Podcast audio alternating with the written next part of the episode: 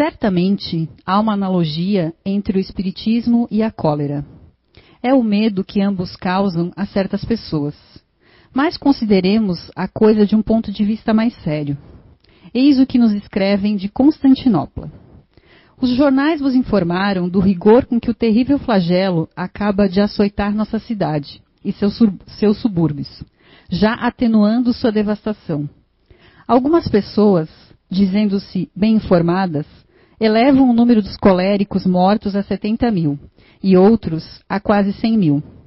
De qualquer modo, fomos rudemente provados e podeis imaginar as dores e o luto geral de nossas populações. É sobretudo nesses tristes momentos de epidemia espantosa que a fé e a crença espírita dão coragem. Acabamos todos de dar a mais verídica das provas. Quem sabe se não devemos a essa calma da alma, a essa persuasão da imortalidade, a essa certeza das existências sucessivas, em que os seres são compensados segundo seu mérito e segundo seu grau de adiantamento? Quem sabe, digo eu, se não é por essas crenças, bases de nossa bela doutrina, que nós todos, espíritas de Constantinopla, que somos, como sabeis, bastante numerosos, devemos ter sido preservados do flagelo que se espalhou e ainda se espalha em torno de nós. Digo isso principalmente porque foi constatado aqui e alhures que o medo é o predisponente mais perigoso da cólera, como a ignorância, infelizmente, se torna uma fonte de contágio. Então, esse aqui é um trechinho da Revista Espírita de 1865. Então, agora, nós vamos ficar com a palestrante hoje, que é a Júlia, e o tema é Tudo podemos, mas nem tudo nos convém. Boa noite, pessoal da internet. Oi, pai, oi, mãe. Estão me vendo na TV? Eles disseram que iam me ver hoje. Então, é, eu achei bem interessante compartilhando um monte de, de, textos que o pessoal tem né, nas redes sociais e veio um texto falando do cólera e da, né, como comparando a cólera à atual pandemia em que estamos passando. E eu fui atrás dessa leitura para me aprofundar um pouco mais e entender esse comparativo, né, de 1865, que foi quando a carta foi publicada, né? Não quer dizer que foi exatamente nesse ano que é, ocorreu esse fato relatado. E aí eu pesquisei sobre a, a cólera. Eu acho interessante a gente, como às vezes as histórias é, se repetem, né? A gente fala na analogia, né? É, a, em 1849, em Londres, é, já estava passando por uma grande onda de mortes causada pela cólera. E um cientista pesquisador, senhor Dr. John Snow, ele vinha pesquisando e já tinha publicado um, a sua pesquisa, né, em 1849, indicando que existia, um, uma correlação entre a cólera e as atitudes, né, as questões de higiene pessoal que, se, que eram praticadas na época. Mas ninguém deu ouvidos, né, nem mesmo os colegas de pesquisa dele na época.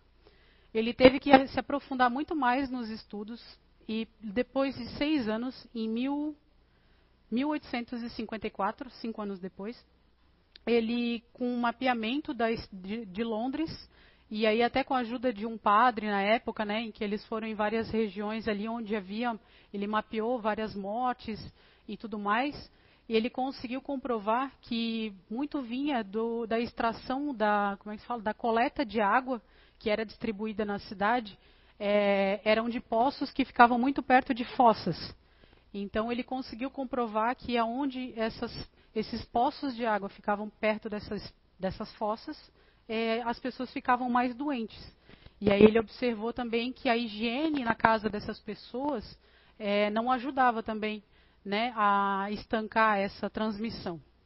E aí, com muito burburinho, ele teve que né, movimentar muito a sociedade em si, é que ele conseguiu a atenção das autoridades na época para conseguir trocar a, a extração de água né, da, de, de, próximo desses, dessas fossas que tinham na, na, nos bairros ali, onde aconteciam a maior, essa maior incidência do, do foco do cólera, né?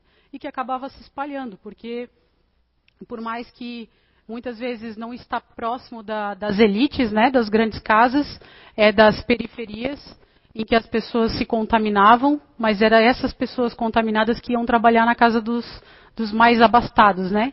E aí transmitiam para eles. E qualquer semelhança com o atual momento em que passamos não é mera coincidência, ou é, depende. Mas ah, tudo isso, né, e com a leitura é, da revista Espírita, que até o Alexandre, quando ele dá o curso de Espiritismo aqui, que antecede o, né, junto com Identidade Eterna, ele insiste muito que a gente leia a revista Espírita. E realmente, eu fui pesquisar essa história, essa, esse texto, e como tem, como é muito esclarecedora, né? Todo, como tem muito estudo dentro da, das publicações da revista Espírita, assim, é muito interessante. Convido quem não, nunca leu que busque, porque tem, tem tudo na internet, em PDF. É, mas na continuidade dessa, desse texto, né, que foi enviado pelo, por um advogado, é, a, a, a, como é que se diz assim, a análise dessa carta é que, obviamente, não é porque se é espírita que não se fica doente. Não é porque você é espírita que nada vai te acontecer. Não quer dizer isso. A questão é, é você tendo conhecimento de uma, de, da vida eterna, né? Uh, da imortalidade da alma, do espírito, a, a doença ela não, te provo não pode te provocar medo. A gente tem que ter cautela, tem que ter os cuidados, né? Como se mostrou aqui na época do cólera, o cientista levou mais de cinco anos para conseguir provar a sua teoria e fazer com que as autoridades tomassem alguma atitude. É, a gente precisa ter, ter, calma, né, entender os fatos, mas ainda assim cuidar para não, não, ter, não ter o pânico. Né? E, e esse entendimento de uma cultura de saúde mental e saúde física, essa, esse pensar que a doutrina espírita nos leva, nos traz, né, para a gente mesmo é, é uma constante. E entender que a vida, que todas as nossas atitudes é, uma, é um plantar e colher, é, um, é uma semeadura, né? Como é, o plantio, o plantio é livre, mas a colheita é obrigatória, né? Então tudo, todo esse conhecimento a gente começa a, a, se cuidar realmente nas atitudes, a entender uma lógica da, né, das questões e aqui estamos de novo nos deparando com um momento em que o mundo se depara e que o, a, a, única certeza que a gente tem são questões de higiene, em que a gente está discutindo isso de novo, né? É bem interessante. Eu até depois eu fui pesquisar e eu achei interessante que é, a gente costuma-se, né, se dizer que mês de maio é o mês das noivas, né? E aí me apareceu essa história, eu fui atrás para ver se ela é verdade. E aí entende-se que, e aí quem é da Europa aí, que às vezes tem um pessoal da Europa que assiste as palestras, aí vai ter que, se tiver algo contra, manda aí um e-mail para o CEIU depois. Mas aqui o mês das noivas é porque é o início do verão na Europa. E na época, né, eu acredito que hoje não é mais assim, era quando se tomava banho. Então, maio se tomava banho. Então, o que, que acontecia? eles programavam os casamentos e as festas em maio, né? Maio, junho, porque daí estava todo mundo de banho tomado, então tinha condições de reunir todo mundo de forma menos agressiva ao nariz, vamos dizer assim. É, então, é, então maio virou o mês das noivas por isso, era o mês dos casamentos, porque estava todo mundo de banho tomado na Europa, né? É, agora a gente está em em julho aqui no Brasil, né? Espero que ninguém se sinta muito europeu aí pulando os banhos de vez em quando, hein? Estamos de olho. e até por isso dizem dizem que até por isso que se usava aqueles vestidos com tantas anáguas e tantas sobreposições de tecidos e os homens também usavam muito os casacos e blusas, que era para esconder o cheiro mesmo. Dizem também que aqueles é, filmes, né, que a gente até vê de época, em que ficam aqueles aqueles serviçais abanando ali não é por causa do calor, é por causa do cheiro ruim mesmo, que o pessoal ficava fedendo e eles ficavam abanando para tentar disfarçar o cheiro ruim que tinha ali. E aí, até quando chegaram no Brasil, dizem que né, eles não descobriram o Brasil, né? Eles exploraram, né, colonizaram o Brasil. E aí se depararam com os índios que tomavam banho todo dia, né? E até mesmo dizem que eles estranham que os brasileiros ainda, ainda tomam banho todo dia, né? Que é um desperdício de água. Mas estamos acá num momento em que se discute a higiene novamente, né? Então a gente alguma coisa não a gente não acertou aí nesses nesses mais de cento e poucos anos aí a gente está errando em alguma coisa aí que estão mandando o recado aí, a gente está errando em alguma coisa. Mas ainda assim, é, temos que falar sobre toda o que, que a gente tem que aprender com isso tudo, né? Como diz a leitura, é, tudo, tudo posso, mas nem tudo me convém, né? E nesse momento em que as pessoas estão tentando entender o que está acontecendo, existem discussão, discussões de todo tipo, né? Ciência, política, economia, e o que, que eu devo fazer? Às vezes a gente fica mais doente vendo a TV do que se a gente ficasse mesmo quieto em casa, né? Sem, sem ligar a TV. E eu tenho aderido muito a essa, essa ação, assim, né? Desistir um pouco de ver TV.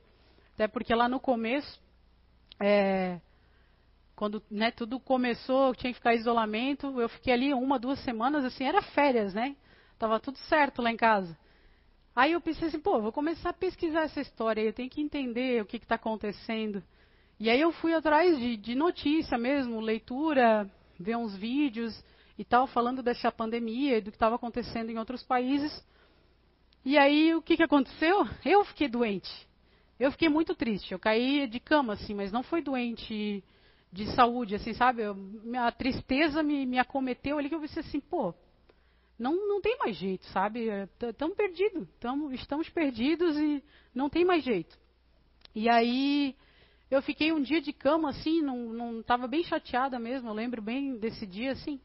Aí o meu, meu marido veio para mim e disse assim, então tu vai ficar o dia inteiro na cama? Eu disse ah, não tem o que fazer, tá tudo perdido, né? Aí eu disse, ah, sei lá, não tenho vontade de levantar. Aí ele falou assim, é, mas tu sabe que a, a tristeza também deixa a gente doente, né? Aí eu, putz, pior é que ele tem razão, né? Aí ele tinha feito comida, né? Daí eu tive que levantar e fui comer, né? Porque ele, ele, usou o argumento e usou, né? A comida, eu levantei e fui comer. Pensei, ah, é, pois é, tá perdido mesmo, né? Porque é, para muita gente, né? Sempre vai ter aquele que vai dizer assim, ah, mas para mim é pior, né? Se a gente for jogar jogar figurinha aqui, a gente aquele super trufo para dizer quem tem a melhor, a maior qualidade ou a pior qualidade, alguém vai ganhar. Mas eu sempre digo assim, tipo, eu, eu e meu marido, profissionais, profissionais autônomos, eu pensava assim, meu, 2020 vai ser o ano assim, ó, meu, vou arrasar, vou arrebentar com a boca do balão. E aí aconteceu essa pandemia, assim, parou tudo e foi um, um grande revés, assim. Aí eu tive que me, me rever, rever um monte de coisa. E né, as contas continuam vindo, financiamento disso, daquilo, os boletos não param. Então, se a gente for discutir, ah, mas para mim é pior assim, para mim é pior assado, sempre vai ser alguém pior. E a gente né, não, não quer discutir isso. A gente tem que conversar e, e rever como é que a gente pode reagir a tudo isso, sabe? É, eu já ouvi de pessoas assim, meu, eu já passei por tanta coisa, mais isso eu tenho que passar. Aí eu penso assim, aí eu, né, eu respondi, Pois é, mas então a gente tem mais alguma coisa para aprender que a gente não aprendeu. E eu trago isso para mim, assim, eu, eu entendo que muito do que, às vezes, né, ah, mas tu fala da boca para fora, mas não, muita coisa do que eu falo é para mim também. Essa palestra aqui, ela é muito mais uma introspecção minha para poder conversar com vocês do que algo só da boca para fora. Tanto é que bem no começo a Anice pediu para eu dar palestra, eu disse, não, eu não tenho condições ainda de dar palestra. E aí eu fui fazendo anotações daqui e dali, fui né, entendendo, me entendendo e tentando me entender e sair do meio disso tudo para conseguir conversar com alguém sobre, sobre tudo o que está acontecendo. Né? Então a gente entender, é, ah, mas eu tenho que passar por mais isso, por que isso está acontecendo comigo? E às vezes a gente está fazendo o porquê, fazendo a pergunta do né, o porquê errado, né? Eu tenho que fazer o que, que eu preciso aprender com essa situação. Então eu, eu, vejo que várias vezes comigo aconteceu assim.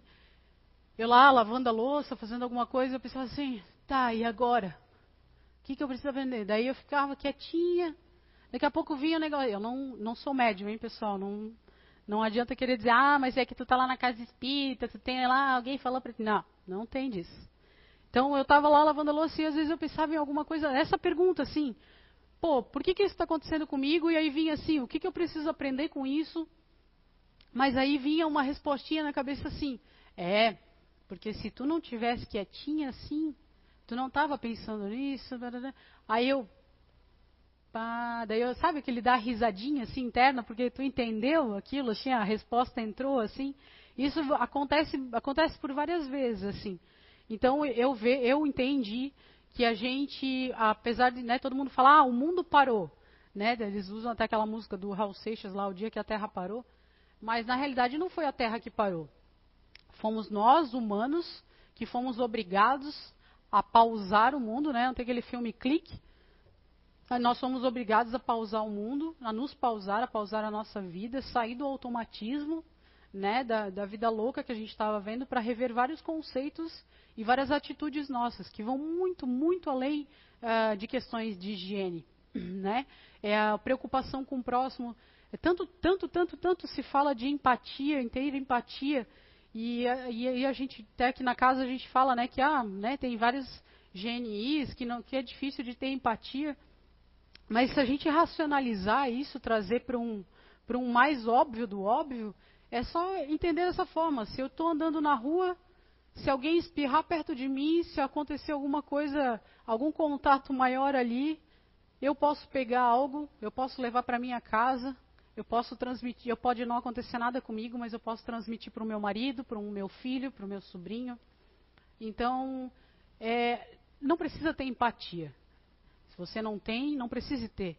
Mas é só você racionalizar que existe a possibilidade de você esbarrar com alguém na rua, alguém espirrou lá na frente, aquelas gotículas podem vir até você, você pode pegar algo e pode passar para alguém próximo a você que pode fazer mal para a pessoa. Então, é, é trazendo essa realidade e que isso sempre foi algo possível, sabe? Por quanto e quanto tempo passa aquelas reportagens do Médico Sem Fronteira, é, de crianças morrendo de cólera mesmo na, na, África, de várias doenças na África, e a gente só muda o controle, muda no controle, muda o canal, ou não presta atenção, porque aquilo não nos atinge, né? Então é muito fácil, porque está muito longe, a África lá longe, está muito longe de mim. Isso não vai me atingir. E agora chegou algo para bagunçar as estruturas e a gente pensa, pô, isso aqui pode, o meu vizinho pode ter e eu posso pegar. Então é onde a gente tem que parar para se preocupar com o outro, porque o bem-estar do, do outro, ou o mal-estar do outro, nos influencia diretamente. Então, é, são várias questões assim. Por quantas vezes você aí saiu, é, foi numa festa, bebeu, dirigiu até em casa e nada aconteceu? Beleza, sorte sua.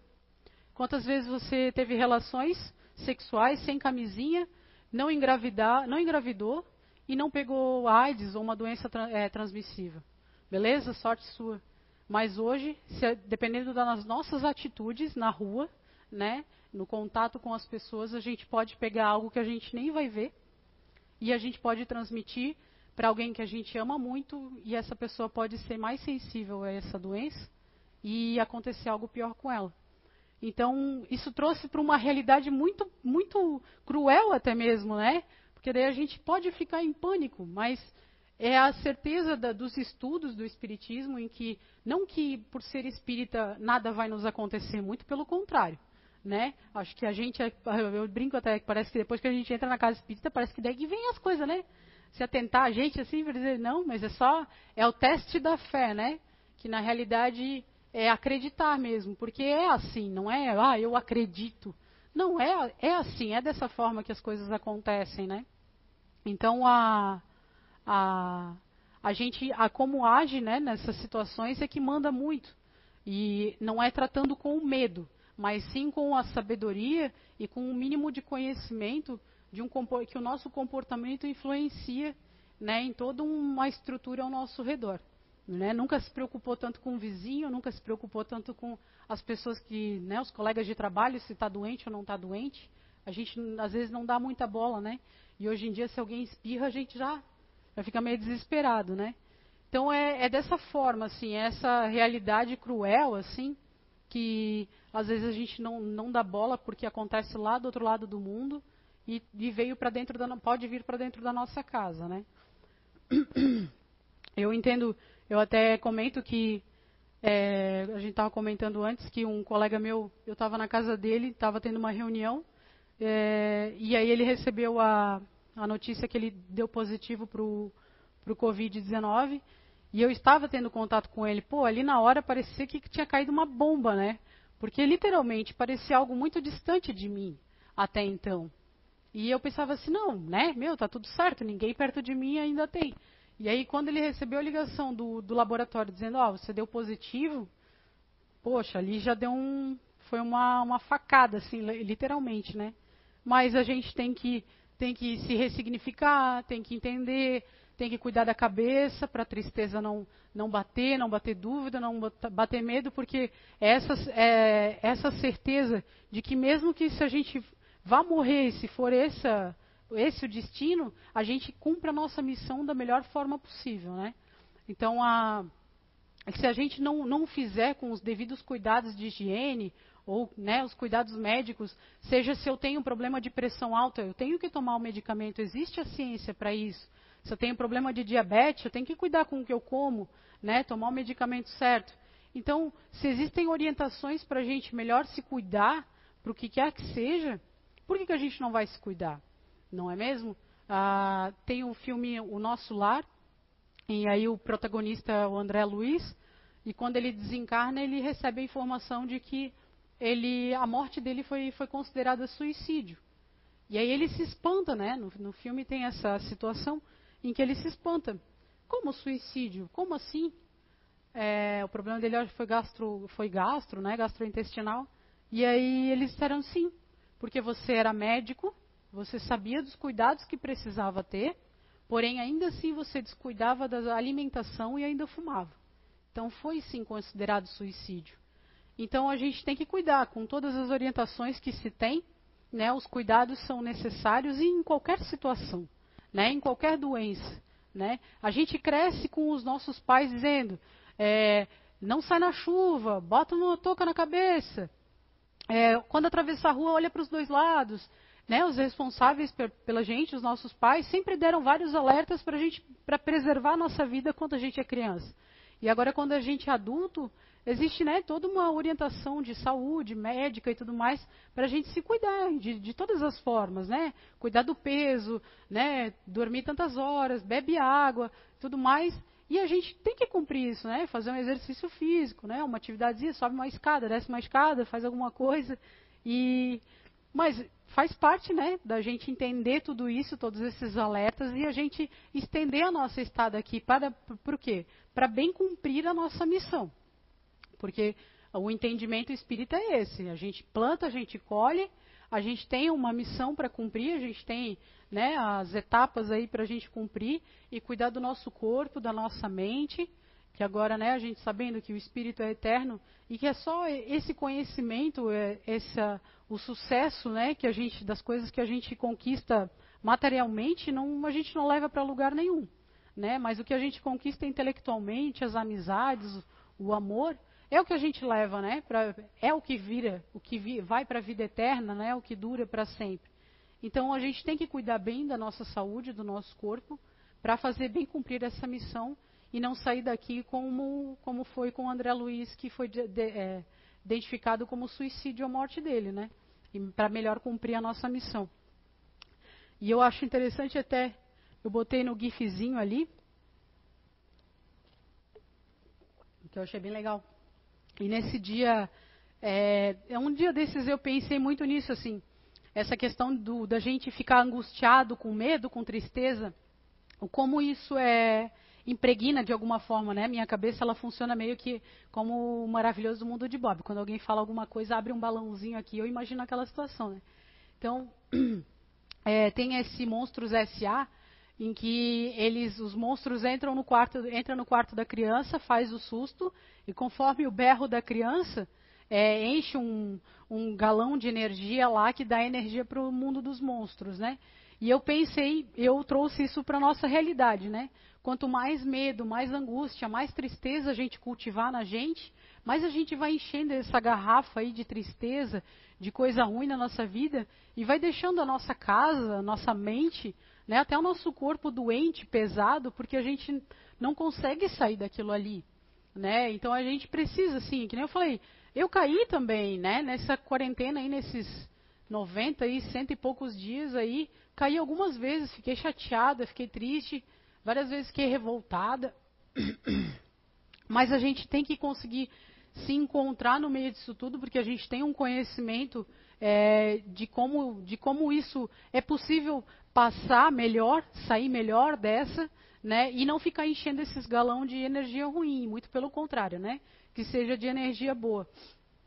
Tem uma irmã que vem na, na mesa mediúnica aqui da casa que ela já falou várias vezes que ela vem aqui buscar as nossas risadas e a felicidade que a gente tem aqui, ela enche num pote para levar nos hospitais né, e no, nas pessoas doentes que ela visita. Então eu penso assim, se ela faz aqui leva para alguém, né, quanto isso não faz bem para a gente na nossa casa, né, no nosso dia a dia, ser alguém feliz faz a diferença e não só para a gente. Então manter o ambiente é, alegre, mais leve, é, acontece. É, por mais que, eu falei com uma amiga esses dias, ela falou assim: Ah, Julie, eu fui para o banheiro, chorar, para minhas filhas e meu marido não verem eu chorando. Você, tranquilo, é isso aí, eu falei para ela: Vamos chorar junto, sabe? A gente vai, vai cair, vai doer, né? Cada um está vivendo isso tudo de uma forma, né? Mas a gente vai conseguir, e como a gente vai sair dessa que vai ser melhor. De repente, voltar ao normal, a gente estava até conversando antes sobre isso, voltar ao normal, de repente não vai ser mais sem usar álcool em gel ou sem usar máscaras. O nosso novo normal tem grande chance de ser a continuidade disso. Mas é a gente aprender, para não voltar ao, né, quem sabe, a 1849 aqui no tempo de, da cólera, né? É um novo momento de a gente entender toda essa higiene que a gente precisa ter, esse cuidado que a gente precisa ter com as pessoas e com a gente mesmo, né? Então, a, a gente conseguir ir entendendo tudo isso, pensar assim, não, beleza, eu consigo conviver com álcool em gel, aqui ó, já deixei aqui ó, álcool em gel e a máscara, eu consigo, isso é tranquilo. Agora, às vezes, o difícil é que nem eu estou há várias semanas sem ver meus pais, sem ver meus sobrinhos, e aí como é que a gente como é que a gente vive com isso, né? Mas a gente vai, vai superar, vamos, vamos achar um jeito de sair desse. Vai dar tudo certo. Mas assim, é, sofrendo, tá todo mundo sofrendo, do seu jeito, da sua forma. E ah, eu posso dizer que eu sofro mais que um, que A, que B ou que C, mas outro e fulano e ciclano sofre mais. Cada um sofre do seu jeito, gente. Mas é por que, que eu estou passando por isso? É o que eu preciso aprender com isso? Essa é a pergunta. Então a gente tem que entender. O que, que, tá, o que, que a gente precisa aprender com isso? Eu, eu pesquisei né, no livro dos Espíritos algumas é, passagens aqui que eu achei bem interessante. É, é frequente a pergunta 707. Ela é uma resposta bem grande, mas eu vou dar uma, uma resumidinha aqui. É frequente a, certa, a pergunta, né? É frequente a certos indivíduos faltarem os meios de subsistência, ainda quando os cerca a abundância. A que se deve atribuir isso? Atribuir isso? Aqui diz assim. É, é, uma resposta bem extensa, eu vou dar uma resumida aqui, mas é a pergunta 707 do Livro dos Espíritos. O infortúnio e o sofrimento, e sofrimento encontram aonde se refugiem. Por toda parte, a ciência contribui para crescer o bem-estar. Poder-se-á dizer que já, se, ha, se, haja chegado à perfeição. Oh, não, certamente. Mas o que já se fez deixar prever, prever o que, com perseverança, se logrará conseguir se o homem se mostrar bastante avisado para procurar a sua felicidade nas coisas positivas e sérias, e não em utopias que o levam a recuar em vez de fazê-lo fazê avançar. Outra pergunta que eu achei interessante, a 718. A lei de conservação obriga o homem a prover as necessidades do corpo? A resposta: sim, porque sem força e saúde é impossível o trabalho. Outra pergunta que eu achei interessante é a 927. Não há dúvida que a felicidade o supérfluo, que a felicidade, o supérfluo é forçosamente indispensável. Porém, o mesmo não se dá ao necessário. Ora, não será real a infelicidade daqueles que têm a quem falta o necessário? De novo, ora, não será real a infelicidade daqueles a quem falta o necessário? E a resposta: verdadeiramente infeliz o homem só o é quando sofre da falta do necessário à vida e à saúde do corpo. Toda vida pode acontecer que essa privação seja sua culpa. Então, só tem que se queixar de si mesmo. Se for ocasionada por outrem, a responsabilidade recairá sobre aquele que lhe houver dado causa. Então a gente tem que entender que a conservação da saúde do corpo, ela, é, ela está, ela é possível para cada um de nós, né? É, a gente tem que entender que muitas vezes a gente briga muito com o orgulho, a felicidade, é, a busca louca pela felicidade, ela está muito ligada ao orgulho, porque às vezes a gente quer ser feliz com algo que não é tão necessário para a gente. Às vezes a gente é feliz com muito menos, mas por orgulho, por aparência, a gente quer algo quase utópico e muito distante da gente, né? Então a gente tem que conseguir, eu acho que esse, esse é o momento que a gente está vivendo. A gente tem que entender isso, assim. É, parece que as, a gente por muito ainda tem, né? A gente sabe que tem, mas a, se vivia até então de muita aparência. Parecia que a rede social a gente criou um avatar em que todo mundo é feliz, todo mundo viaja, todo mundo vai num, numa cafeteria chique e tudo mais. E agora, tipo, é até vergonhoso quem fica botando foto viajando, foto na rua, foto em festinha, não é mesmo? É, eu pelo menos não curto. Então, a gente até, eu estava comentando esses dias, parece que eu me sinto meio idiota, né? Parece que eu estou cumprindo as regras e eu, todo mundo não está cumprindo. Mas hoje em dia a gente vê que esse avatar criado por redes sociais é, é esse orgulho, né? É esse orgulho desnecessário, é esse orgulho supérfluo. O que é necessário para a gente, às vezes, é muito menor e muito mais, está muito mais perto da gente do que a gente sempre supôs, né? Então, às vezes, é, entender que a gente não precisa de tanta roupa, a gente não precisa de tanta viagem, tanta coisa. O necessário para a gente é muito, muito menor, né? Eu sei de pessoas que são bem melhores de, de vida, né, financeiramente falando, que falaram assim: meu, nunca sobrou tanto dinheiro para mim. Né, olha só quanto eu deixei de beber, quanto eu deixei de sair para comer fora, porque agora é, tem que comer o que está em casa, tem que ficar aí, aí beber em casa também não tem muita graça. Quer dizer, se isso não é viver de aparência, né, não é esse avatar que as pessoas tentam conservar para uma rede social, para uma vida social que, que é fora do, do real, assim, né, é fora do necessário, é, para quê, né? Se isso, se esse momento não é para a gente ressignificar tudo isso, é, não sei o que, que precisa mais acontecer na vida das pessoas para a gente entender isso, né? Então a gente compreendendo essas, esses pequenos nuances, assim, sabe? A vida parece que vai dando um, umas pinceladas, assim, um, uns detalhezinhos. A gente, se a gente não, não pegar agora nesse momento de parada, a gente não, não, não sei quando é que a gente vai pegar, né? Que até o mundo, o mundo parou, não. A gente que teve que parar, né? Porque a natureza não parou. Muito pelo contrário, ela está se re, regenerando de forma incrivelmente rápida. Né? Eu achei incrível aquela as águas de Veneza lá no, que cruzam a cidade, que cruza a cidade de Veneza transparente, né? Aparecendo os peixinhos ali quando ela era uma água preta que só, né? Vários animais aí sendo vistos que não eram vistos antes. Então, a natureza não precisou de tanto. A gente tanto explorou a natureza por tanto tempo e e ela não está precisando de tanto tempo para se regenerar, né? Então, tudo, tudo tem um sinal, tudo tem um, um, significado.